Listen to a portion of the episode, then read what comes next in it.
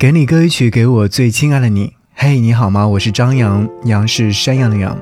今天这首歌，想要送给已经离我们远去的赵英俊先生。二月三日，赵英俊的亲友发布讣告，表示赵英俊于二零二一年二月三日十四时三十三分在北京因病去世，终年四十三岁。亲友表示，按照赵英俊的生前遗愿，丧事将一切从简。